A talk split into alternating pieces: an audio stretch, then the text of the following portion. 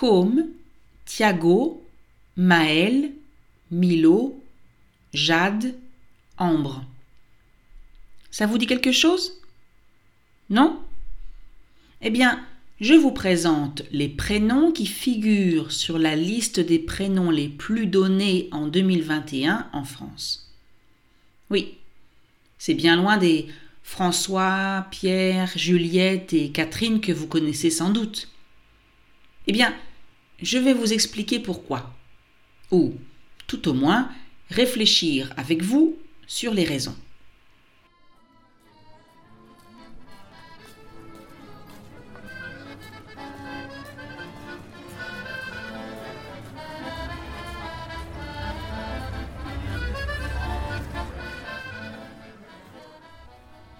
Bonjour et bienvenue à French to Go. Welcome to French to Go. Suivez-moi et mes amis sur ce podcast en français pour pratiquer le vocabulaire quotidien. Follow me and my friends in this podcast in French to practice daily vocabulary.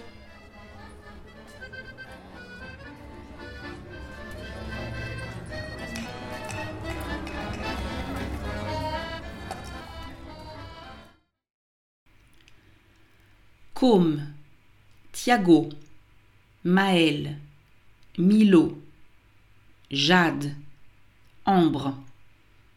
Ça vous dit quelque chose? Non? Eh bien, je vous présente les prénoms qui figurent, ça veut dire qui sont, donc les prénoms qui figurent sur la liste des prénoms les plus donnés en 2021 en France. Oui. Côme, Thiago, Maël, Milo, Jade, Ambre. C'est bien loin des François, Pierre, Juliette et Catherine que vous connaissez sans doute. Eh bien, je vais vous expliquer pourquoi, ou tout au moins réfléchir avec vous sur les raisons. Alors récemment, j'ai fait plusieurs cours avec mes étudiants sur les prénoms en France l'occasion de découvrir un fait culturel, mais aussi d'engager une grande discussion. Alors, engager, ça veut dire commencer. D'accord? Donc, en commencer ou engager une grande discussion sur le prénom, son influence sur la vie de la personne, sur la liberté aussi. Ici, celle des parents de, donc de choisir ce qu'ils veulent. Et pour commencer ces cours, j'ai présenté un film qui date de 2012 qui était d'ailleurs une pièce de théâtre à l'origine et qui s'appelle Le prénom. C'est l'histoire d'un dîner de famille qui tourne mal à partir du moment où l'un des personnages annonce le prénom qu'il a choisi pour son fils. C'est une comédie, et, si vous pouvez trouver ce film sur Internet, euh, je vous le conseille vraiment. Donc c'est une comédie, mais c'est aussi l'occasion de parler de l'importance du prénom d'une personne.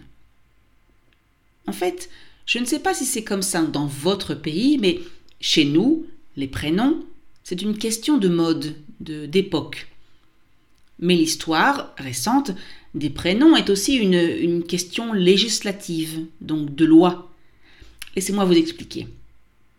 Pendant très longtemps, les parents n'avaient pas vraiment le choix. Dans les années 50, la pression de la famille était très importante. Les grands-parents du bébé imposaient souvent leur choix, c'est-à-dire qu'ils obligeaient en quelque sorte les parents à donner à leur enfant le prénom d'un membre de la famille, euh, d'un grand-père, d'une grand-mère, d'une tante décédée, etc. Ce manque de liberté on le retrouvait aussi au bureau de l'état civil. Alors l'état civil, c'est là où on enregistre le bébé et donc où on annonce officiellement son prénom. Et à l'époque, c'était très strict. Seuls les prénoms qui figuraient dans le calendrier étaient acceptés. Ou bien ils devaient faire partie de l'histoire régionale. Mais alors qu'est-ce que ça veut dire figurer dans le calendrier? Eh bien, si vous regardez un calendrier annuel en France, ou en tout cas les vieux calendriers, vous verrez qu'à côté de chaque date figure un prénom, celui d'un saint ou d'une sainte. Par exemple, le prénom Delphine est inscrit le 26 novembre. Donc à l'époque, on devait plus ou moins choisir un prénom dans ce calendrier, et ensuite, chaque année, à la date précise, on souhaitait une bonne fête à toutes les personnes qui portent ce prénom. Je dis on souhaitait au passé parce qu'évidemment, aujourd'hui, c'est difficile de trouver un Saint Kevin ou une Sainte Jade dans le calendrier, et donc les personnes auxquelles on souhaite encore une bonne fête, elles ont plus de 30 ans, euh, peut-être même 40. Donc, comme vous pouvez le comprendre, le choix était finalement assez limité. Mais tout a changé en 1993. Le 8 janvier 1993 plus précisément. Pourquoi? Parce qu'une loi a été votée donnant tous les droits aux parents. Enfin presque. L'état civil peut encore refuser un prénom s'il pense qu'il est contraire à l'intérêt de l'enfant. Qu'est-ce que ça veut dire Contraire à l'intérêt de l'enfant? Eh bien, c'est justement de cela que je veux vous parler aujourd'hui. Parce que parfois, franchement, les parents ne réfléchissent pas vraiment. Ou alors, ils sont délibérément cruels. Alors délibérément, ça veut dire par volonté, par décision claire et volontaire. Donc, cela voudrait dire que les parents ont vraiment réfléchi aux conséquences. Je suis sûre que vous voulez des exemples. Eh bien, en voilà. L'état civil fait attention au rapport entre le prénom et le nom de famille de l'enfant. Le prénom Pierre, pour un enfant qui naît dans la famille Tombal, ce n'est quand même pas une bonne idée. Pierre Tombal se prononce comme la pierre tombale, et la pierre tombale, c'est la plaque que l'on met sur la tombe d'une personne dans un cimetière et où sont inscrits le nom, la date de naissance et la date du décès. Au début des années 2000, il y avait eu toute une histoire parce qu'une famille voulait appeler leur fille Megan, pas de problème a priori avec ce prénom, alors que leur nom de famille était Renault comme le fabricant de voitures français, Renault, qui avait justement un modèle de voiture du nom de Mégane. Mais l'état civil refuse aussi les prénoms fantaisistes, qui ne sont pas sérieux. Euh, Nutella, Ikea, pas triste, pas triste, d'accord, content, MJ pour Michael Jackson, fraise, alors la fraise, c'est un fruit, et, finalement c'est assez bizarre que ce prénom ne soit pas accepté puisqu'on peut appeler sa fille Clémentine. Alors, c'est vrai que je ne suis pas favorable, ça veut dire que je ne suis pas pour limiter les droits des parents. Mais si on regarde la liste des prénoms refusés ces dernières années, on peut quand même comprendre pourquoi l'État s'en mêle. L'État intervient, donne son avis certains parents ne réfléchissent vraiment pas aux conséquences. Vraiment pas. C'est vrai quoi. Un prénom, c'est parfois difficile à porter. D'abord, il y a les autres enfants, à l'école. Comme moi, vous savez très bien que les enfants peuvent être très cruels. Et si un prénom peut prêter à rire, donc ça veut dire que s'il peut donner aux autres l'occasion de rire, alors les enfants ne vont pas manquer de se moquer du prénom, de faire des blagues. Ensuite, je trouve aussi qu'il faut penser à l'enfant qui va porter un prénom donné à la fois aux garçons et aux filles. Je sais, en français, l'orthographe est différente. Je veux dire par là que les prénoms masculins et féminins pour Paul, P-A-U-L, et au féminin Paul, P-A-U-L-E, ou Pascal, Pascal avec un E, Frédéric avec Q-U-E à la place du C. Donc ces noms, ce prénom ne s'écrivent pas de la même manière mais à l'oreille. C'est la même chose. Ça veut dire que on prononce de la même façon. Alors appelez sa fille Pascal, même si ce n'est pas la première et certainement pas la dernière, c'est source de quiproquo. Alors un quiproquo, c'est, c'est une situation un peu absurde où on imagine quelque chose ou quelqu'un à la place d'une autre ou d'un autre. Et puis, il faut penser au quotidien. Si le prénom est très long, est-ce que ses parents vont vraiment appeler leur enfant tous les jours par son vrai prénom? Ou alors utiliser un diminutif? Un diminutif, donc ça vient du verbe diminuer, ça veut dire réduire, baisser, et ici écourter, donc faire plus court. Fred, par exemple, devient assez systématiquement, non, Frédéric, pardon, devient assez systématiquement Fred. Alors, si c'est pour appeler son enfant toute sa vie avec un diminutif, est-ce que c'est bien la peine de lui donner ce long prénom au départ? Parfois, le prénom est associé à une personne connue. Quand l'histoire ou la réputation de cette personne n'est pas positive et qu'on la connaît avant de donner un prénom, c'est vraiment une mauvaise idée pour l'enfant. Enfin, c'est mon avis. Donner le nom d'un dictateur ou d'un assassin, par exemple. Mais c'est vrai que parfois, c'est après avoir donné le prénom qu'il devient célèbre. Malheureusement célèbre. Je pense à Tanguy, par exemple. C'est un prénom pour garçon en France. Pas très courant, mais il existe quand même pas mal de Tanguy. Et au début des années 2000 est sorti un film appelé Tanguy qui parlait d'un jeune homme d'une trentaine d'années qui ne voulait pas quitter la maison de ses parents. Et, toute l'histoire tournait autour des parents et des moyens utilisés pour que leur fils quitte le domicile familial, donc leur maison le film a eu un succès fulgurant. Fulgurant, ça veut dire qu'il a été donc très très populaire en France. Et du coup, résultat, le prénom Tanguy est aujourd'hui associé à tous ces jeunes qui vivent encore chez leurs parents, bien qu'ils aient fini leurs études et qu'il soit temps pour eux de partir, de se trouver un appartement. Enfin, il faut penser à la longue vie administrative de l'enfant.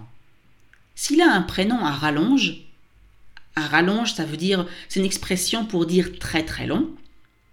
Donc s'il a un prénom à rallonge, ou bien avec une orthographe très différente de l'orthographe courante, ça va être l'horreur pour lui. Et c'est justement le cas ces dernières années.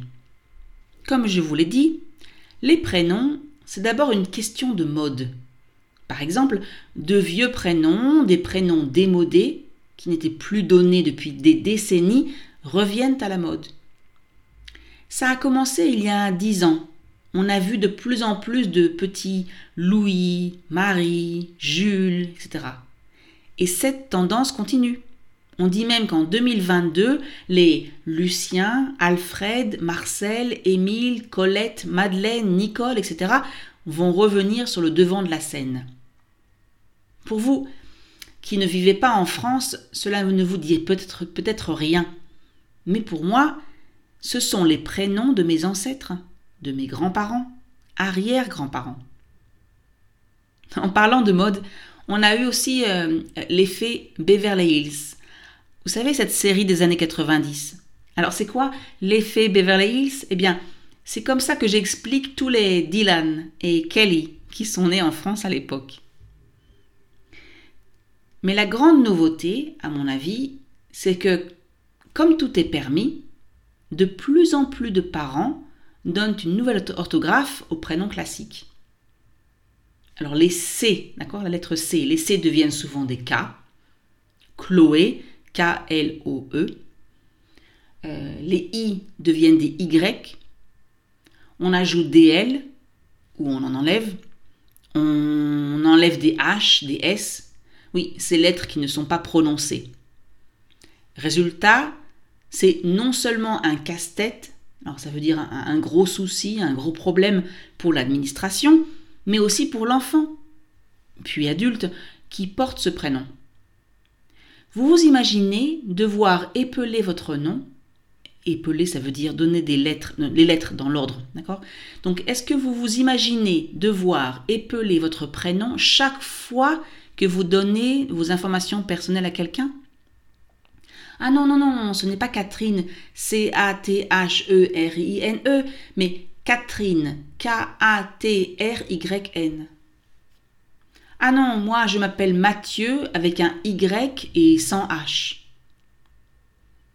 Alors, je comprends que ce n'est pas sympa pour une fille qui s'appelle Emma, le, prénom français le plus donné ces dernières années, Donc c'est pas sympa pour, eux, pour elle de se retrouver avec trois ou quatre autres Emma dans sa classe.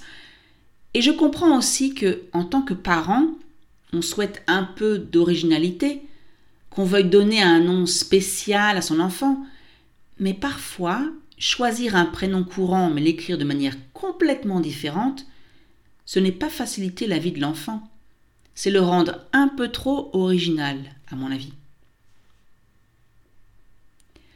La dernière solution, qui est de plus en plus prisée, c'est-à-dire préférée, c'est d'inventer un prénom. Oui, imaginez un nouveau prénom qui n'existe pas. Après tout, tout est permis. Je ne suis pas là pour dire aux parents ce qu'ils doivent faire.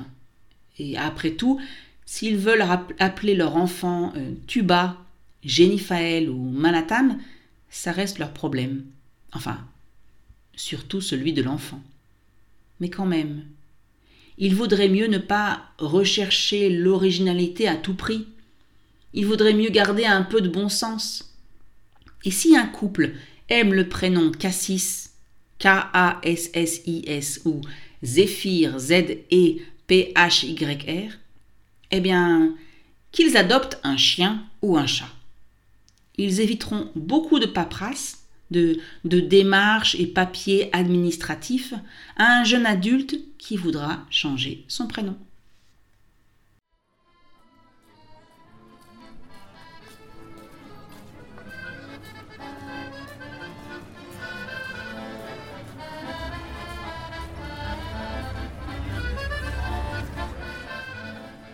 Et voilà, c'est fini pour aujourd'hui. That's it for today.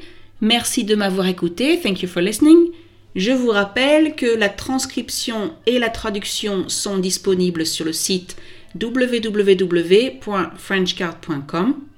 I remind you that you can find the transcription as well as the translation on the website frenchcard.com. Si vous avez aimé cet épisode, merci de cliquer sur like, de laisser un commentaire et de partager avec vos amis. If you like this episode, please click on like, um, leave a comment, and share with your friends. Bye.